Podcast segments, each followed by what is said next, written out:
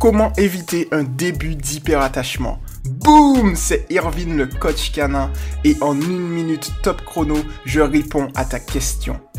Pour éviter l'hyperattachement chez le chien, je te conseille d'éviter de créer des rituels de départ et d'arrivée.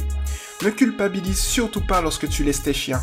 Il faut que tu partes le plus naturellement possible, comme si tu revenais tout de suite. Évite les grands adieux et les caresses interminables.